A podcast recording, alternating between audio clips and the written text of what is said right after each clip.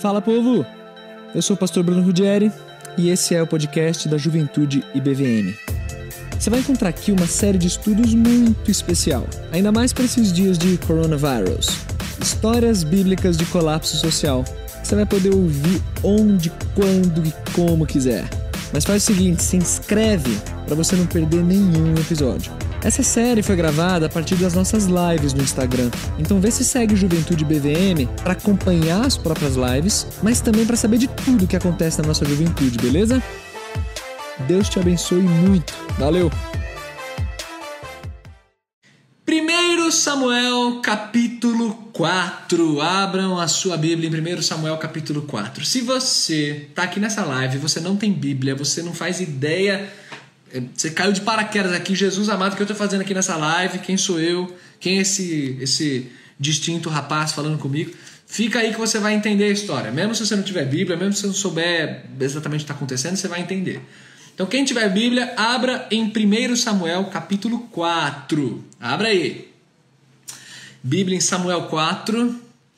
É, essa é a história da morte do sacerdote Eli a morte daquele que foi o penúltimo juiz da história de Israel. Com a live de hoje, nós encerraremos as histórias de juízes, não as de colapso. Segura que eu ainda vou mais um pouquinho com colapso, que está divertido. Então, Eli foi o penúltimo juiz. O período dos juízes, ele compreende o livro dos juízes, mas ele compreende mais do que isso, porque compreende também o livro de Ruth e o comecinho do livro de 1 Samuel. Até Saul, primeiro rei de Israel, assumir como rei, é período dos juízes. Então Eli foi o penúltimo e ninguém escreveu ainda qual foi o último. Boa, Eric! Samuel. Samuel foi o último juiz de Israel. Boa. Então Eli foi o penúltimo e essa história ela nos conta da morte de Eli, essa história do a glória se foi. E o que, que aconteceu nessa história da morte de Eli. Você que está com a Bíblia aberta aí. Então deixa eu contar para você. Comecinho de 1 Samuel, ele já vai nos mostrando uma certa transição, uma decadência de Eli, que já era velho, e uma ascensão de Samuel, que seria o próximo juiz e alguém é, é, criado por Eli ali, né? junto de Eli. É, capítulo 1 conta do nascimento de Samuel e, e, e tudo mais.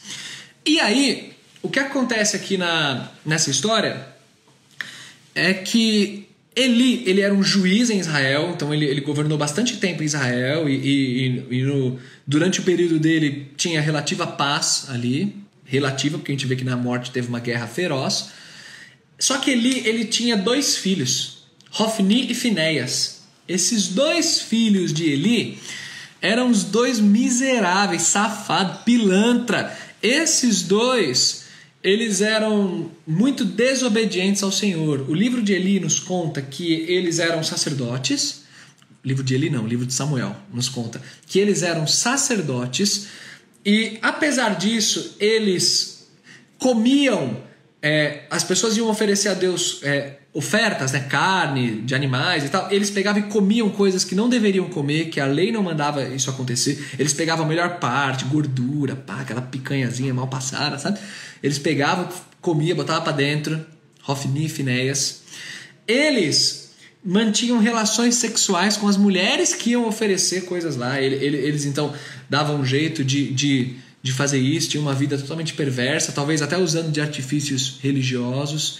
Eles eram caras realmente muito perversos na caminhada com Deus. Os filhos, dois filhos de Eli.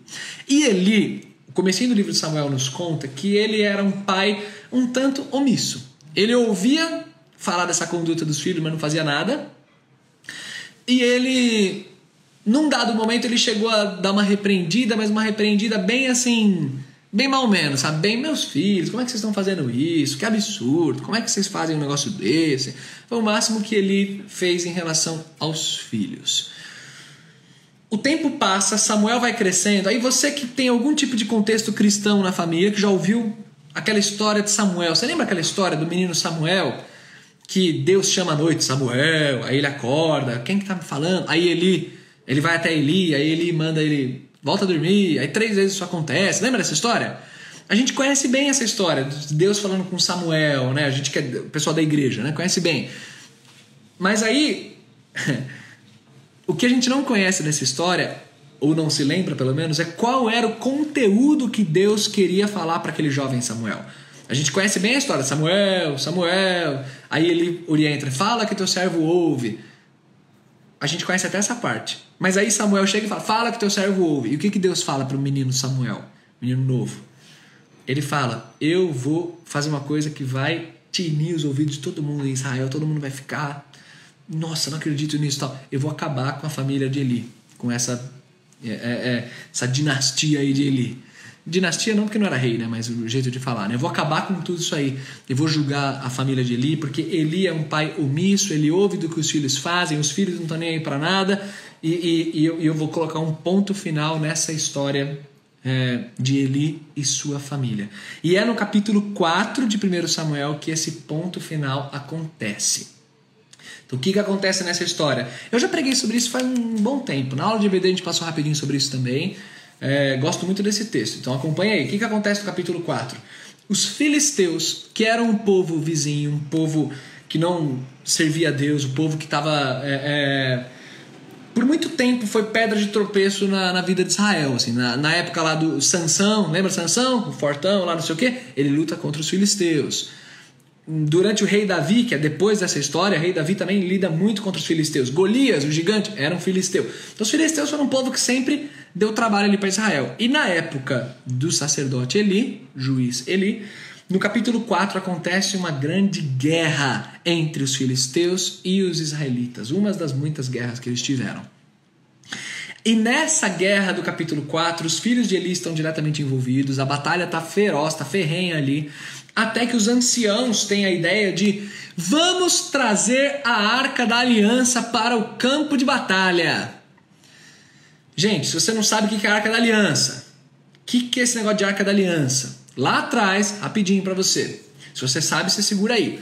Lá atrás, quando a lei de Moisés foi escrita, a lei lá do povo de Deus, no deserto, eles, eles adoravam a Deus num lugar chamado tabernáculo, que era uma estrutura móvel. Eles levantavam o tabernáculo, tiravam o tabernáculo, conforme eles iam viajando pelo deserto. E no tabernáculo tinham móveis, é, os locais onde adorações eram feitas, tinham é, pátios, né, um local grande. Só que no local mais importante do tabernáculo tinha o chamado Santo dos Santos, que só o sacerdote tinha acesso uma vez ao ano para fazer um sacrifício por toda a nação. E onde que esse sacrifício era feito? No, na tampa do propiciatório. Em outras palavras, em cima da Arca da Aliança. A Arca da Aliança era uma arca, tamanho de uma mesa, assim mais ou menos, que tinha até uma imagem né, de anjos para simbolizar que Deus reinava entre os querubins. Nessa tampa é que o sacrifício era realizado. E é, dentro da arca tinha a cópia, as tábuas da lei dos dez mandamentos. Então é, é, era um objeto importantíssimo e é ali, através daquele objeto, é, é, que Deus manifestava a sua glória.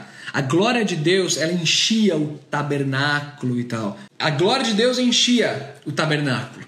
E a Arca da Aliança, então, gente, era um objeto que simbolizava a presença de Deus no meio do povo. A Arca da Aliança é um objeto importantíssimo. Tinha ninguém podia ficar pegando nele, tinha todas umas regras, a lei era bem rigorosa quanto a isso. E o que, que acontece no capítulo 4 de Samuel? Voltando, fechando esse parênteses. No meio da guerra dos israelitas com os filisteus, eles têm a ideia de trazer essa arca da aliança para o campo de batalha. Por quê? Com o objetivo de trazer a presença de Deus para o campo de batalha. Agora a gente vai ganhar dos filisteus. Os filisteus até ficaram com medo quando ouviram que a Arca da Aliança seria trazida. Tipo, agora o negócio ficou sério, agora já era, agora vamos todo mundo morrer. A Arca da Aliança está no campo de batalha, já era. Eles ficaram com esse, com esse receio. Mas isso não adianta nada. A batalha se intensifica, os dois filhos de Eli morrem, o exército israelita foge e a arca da aliança é roubada. Os filisteus pegam a arca e levam embora. Você não tem noção do tamanho do colapso que é isso para aquele povo. Tipo, você perdeu uma guerra, beleza, morreu uma galerinha aí, tudo bem, faz parte. Agora, a arca da aliança ser roubada, isso é símbolo do tipo assim: a glória de Deus não está mais entre nós, Deus não está mais andando entre nós. Tipo, é este o nível de como aquilo soou para o povo. E é aí que chega o nosso texto. No capítulo 4, a partir do verso 17 ali, né, você tem um diálogo que vem um mensageiro correndo para Eli. Eli é um velhinho sentado no seu trono, de onde ele julgava Israel, e ele recebe a notícia. O que é muito legal, você que está com a Bíblia aberta, você vai perceber o que eu vou te falar agora. É, as notícias elas são dadas em progressão. Observe isso aqui, para você ter noção da gravidade desse colapso. Olha o verso 17. Você que tem Bíblia, você que não tem, escuta. Então respondeu o que trazia as notícias e disse, né, o mensageiro. Ele falando para ele: Israel fugiu de diante dos filisteus. Tipo, isso é uma notícia, né? Caramba.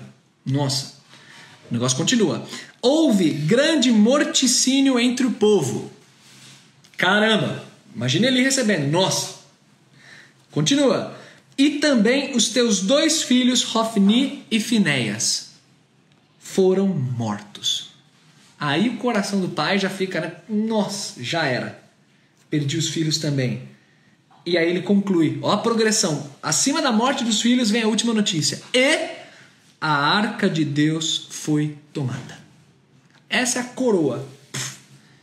No verso 18, olha o que diz: Ao fazer ele menção da arca de Deus, caiu Eli da cadeira para trás, junto ao portão e quebrou-se-lhe o pescoço e morreu, porque era já homem velho e pesado e havia ele julgado Israel por 40 anos.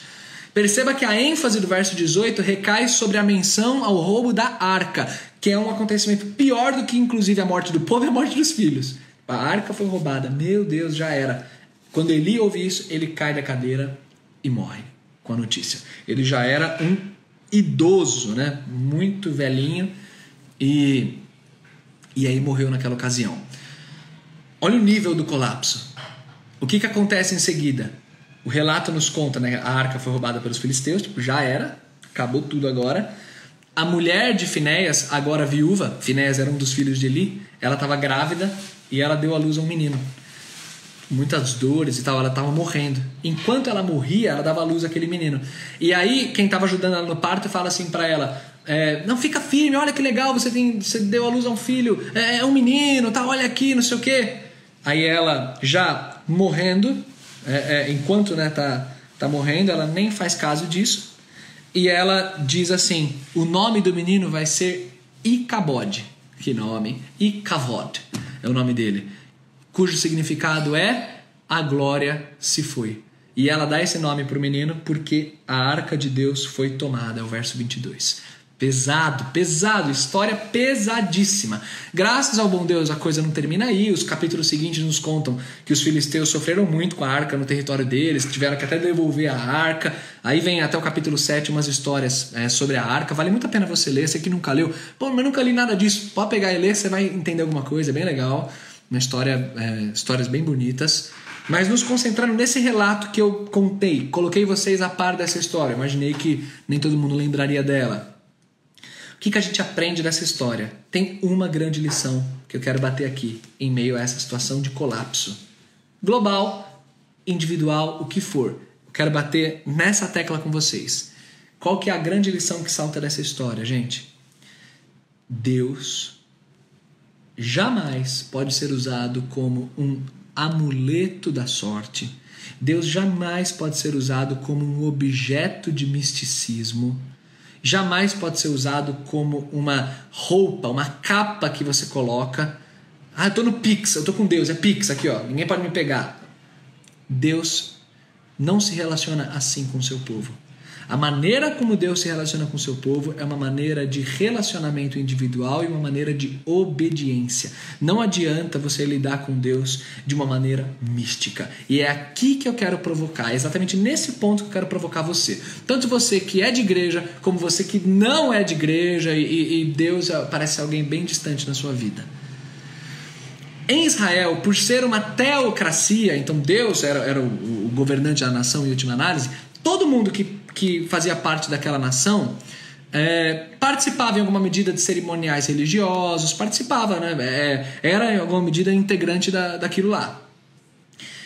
Porém, não é isso que define o relacionamento com ele. O que define é o relacionamento pessoal. Então, esse exemplo dos dois filhos de Eli e também do próprio Eli, eles são exemplos para gerarem para gerar bastante temor no nosso coração. Temor de como eu tenho lidado com o relacionamento com meu Deus.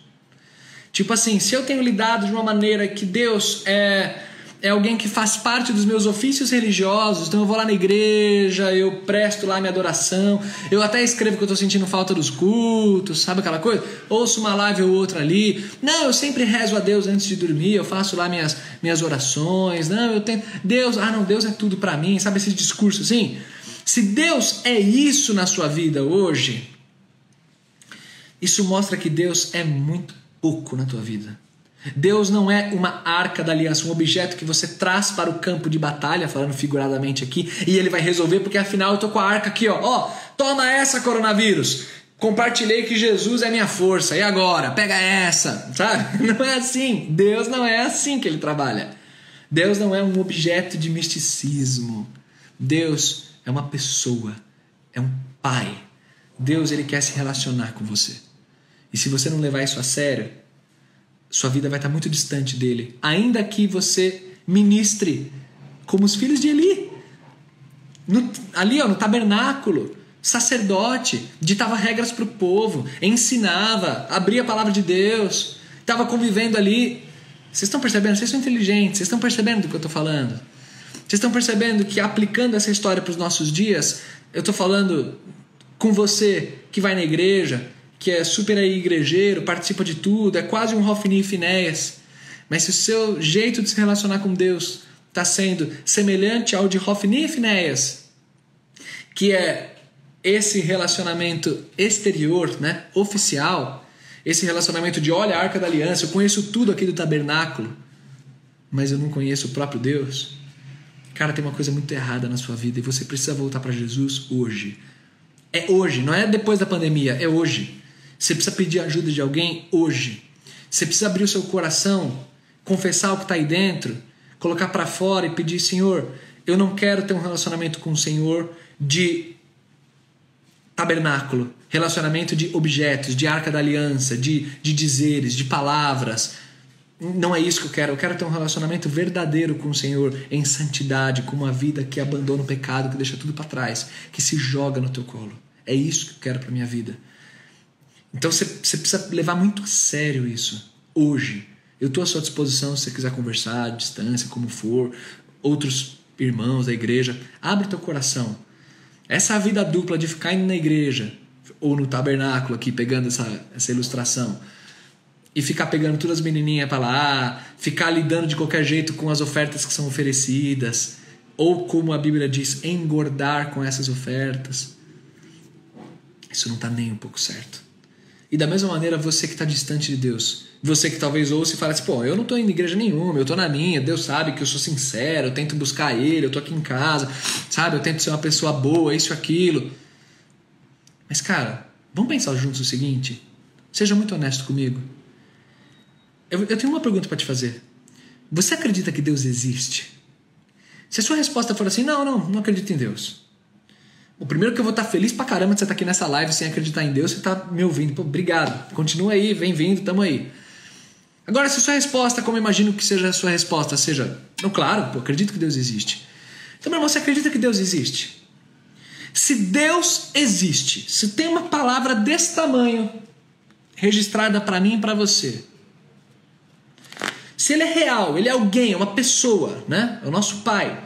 Deus da Bíblia eu estou falando. Não estou falando uma energia, uma força poderosa do universo. Deus da Bíblia. Se ele existe, a única pergunta que eu te faço é: por que você vai continuar vivendo a sua vida de uma maneira que a existência dele não tem nenhum tipo de impacto?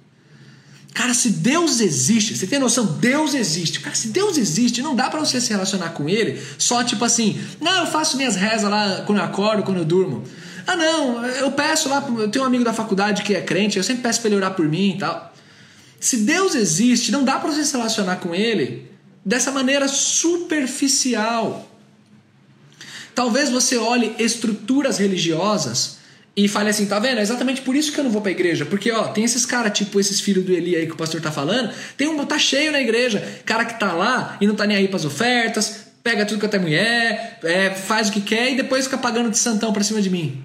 Cara, é verdade. Infelizmente na igreja, E a Bíblia já prevê isso, tem um monte de Hofni e Finéias. Mas isso não significa que a palavra de Deus e aquilo que ele ensinou não seja verdadeiro. Se tem Hofni e Finéias, beleza, mas não tem Samuel também, que a gente está vendo nessa história? Não tem Samuel, que é alguém que Deus separou e alguém que buscava Deus de coração? Mesmo diante das imperfeições que existem no ser humano, mas Deus é gracioso e ele fala com a gente. Então não se esconda dele. Cara, se você respondeu que Deus existe, como é que você continua a tua vida sem pisar numa igreja, sem ouvir da palavra, sem abrir teu coração e falar, Senhor, governa a minha vida porque o Senhor existe? Cara, se Deus existe, não encare ele como sendo um Deus distante, não. Tipo assim, ó, ele existe, tá lá. Não é assim que funciona. Só em existir um tabernáculo, sacerdotes, leis, significa que Deus quer se relacionar conosco e ele quer se relacionar com você. Pare de fugir de Deus, pare de tapar os seus ouvidos, Pare, pare. Aproveite, por favor, essa pandemia para voltar o seu coração para Deus. Agora, não eram só os filhos de Eli que eram ruins. Eu quero chamar sua atenção para um detalhe nesse texto. Já estou chegando no final, que eu vou empolgando aqui, gente. Vou até amanhã de manhã aqui nesse negócio, que é muito bom. Verso 18, quando fala que Eli caiu da cadeira. Eu adoro isso aqui. O texto fala assim: é, ele caiu e morreu meio sádico, né? Falar que eu adoro isso aqui. Mas vocês vão entender o que, que eu adoro. Ele caiu e morreu. Porque quebrou o pescoço, né? E aí o texto fala assim: porque ele era homem velho e pesado. Cara, tem um detalhezinho muito legal aqui. Muito legal. Essa menção de ele ser pesado. É literalmente gordo. É isso, tá? Sem, sem filtros aqui. É gordo. Ele era um gordo. O que, que acontece? Pouco antes o texto fala que os filhos de Eli faziam o quê? E Eli sabia que eles faziam isso e não fazia nada. O que, que é esse isso? Engordar com as ofertas que eram oferecidas. Aqui é difícil afirmar, bater o martelo, mas aqui pode ser uma sugestão tácita, sutil, implícita, de que o próprio Eli talvez participasse desse pecado dos filhos também engordando com tudo isso. Pode ser que sim, é um detalhe interessante do texto. E um trocadilho muito legal que tem na língua hebraica aqui. A palavra, né, o verbo ser pesado, né, em hebraico, esse verbo aqui é o verbo kavad. Kavad. E a palavra glória, que vai aparecer logo embaixo, quando é, a nora de ele dá a luz para o menino e dá o nome dele de foi-se a glória, qual que é a palavra glória? É a palavra kavod. Então, ser pesado é kavad, Glória é kavod, é um trocadilho hebraico aqui. Então morre aquele líder da nação que deveria estar tá conduzindo o povo em santidade, ele deixa esse colapso todo acontecer e morre. Pesado, kavad. E o que isso significa para o povo, para o restante do povo? Que a kavod, a glória de Deus, foi embora junto com a arca que foi levada. Gente, esse é um texto muito triste. Esse aqui termina triste. Termina muito triste.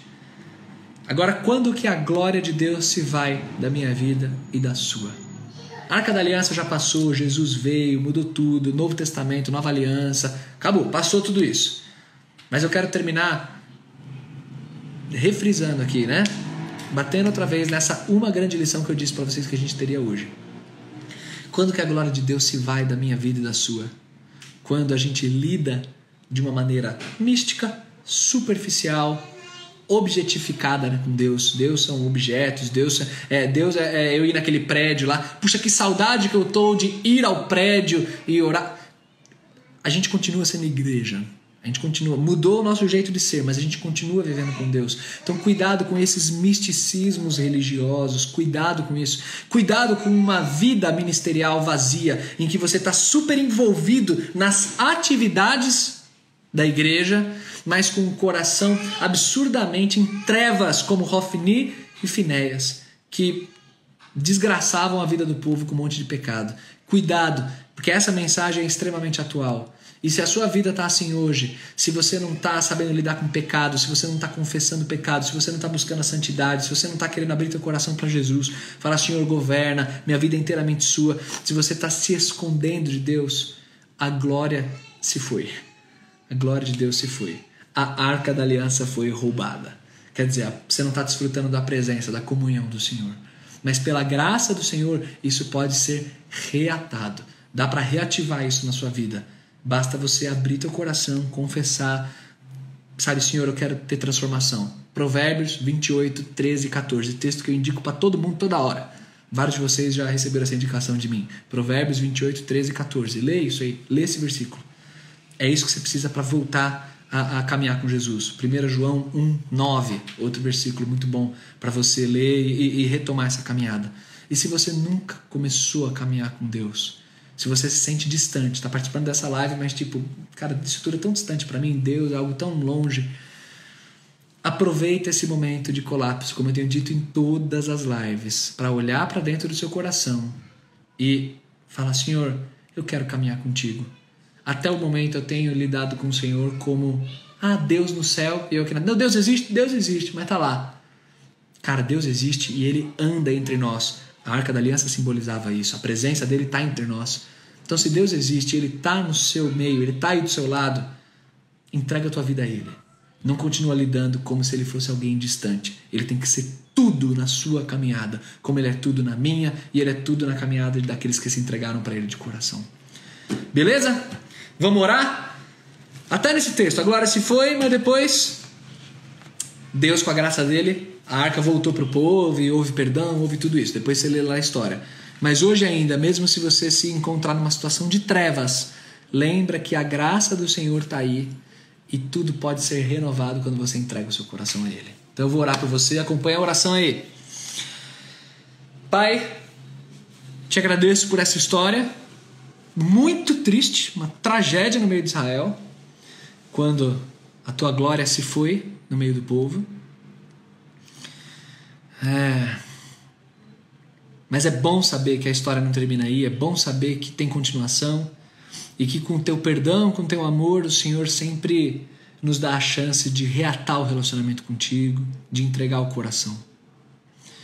Então eu peço, Pai, por quem está assistindo, eu não faço ideia de quem é, é, mas eu peço que, que a tua boa mão, graciosa, amorosa, seja colocada sobre o coração de cada um que está assistindo. E que cada um que está assistindo perceba com humildade se a tua glória está distante do dia a dia. Seja quem for, se já é de igreja, se não é, eu peço que o Senhor olhe para o coração de cada um que está assistindo e dê a cada um a humildade suficiente para conseguir olhar para dentro de si e perceber que a tua glória, que a tua presença, que a alegria de comungar com o Senhor, de caminhar contigo, já se foi faz tempo. E se for o caso de alguém, eu peço que a tua graça, o teu profundo amor, é, olhe para essa pessoa outra vez e ajude a reatar o relacionamento com o Senhor ou então a começar um lindo relacionamento com o Senhor. Não deixa nenhum de nós ficar distante, ficar com essa sensação de que a glória se foi. Porque eu sei que quando o Senhor veio até nós, quando o Senhor Jesus morreu na cruz, quando o Senhor derramou o sangue do teu filho por nós, isso simbolizou que a tua graça está aqui. Isso simbolizou que o teu amor é constante, que o Senhor nos ama demais e que o nosso relacionamento pode ser plenamente desfrutado contigo. Então, olha para cada um de nós com todo amor e carinho e aplica de um jeito milagroso e especial essa palavra no nosso coração. Te louvo, te agradeço em nome de Jesus. Amém, Senhor. Amém, galera. Amém. Que o Senhor enriqueça tua caminhada com Ele todos os dias e que você desfrute da presença dele, a glória do Senhor dia após dia com você, beleza? Hoje é sexta, dia terminando mais um final de semana pela frente. Siga aí, gente, as programações da igreja, culto de domingo, tá tendo aí todas as atividades que a gente está oferecendo, adolescentes, jovens, tudo mais. Fica sempre atento aí à distância, mesmo que à distância. Em breve a gente se reúne de novo com o povo de Deus. Saudade de vocês. Como você, gente, já já a gente volta para tudo que era antes. Mas até lá, vamos continuar firme e forte nessas lives, vocês frequentando, chamando geral para a palavra de Deus ser sempre propagada. Amém? Valeu, povo. Vou encerrar aqui. Deus abençoe. Fui.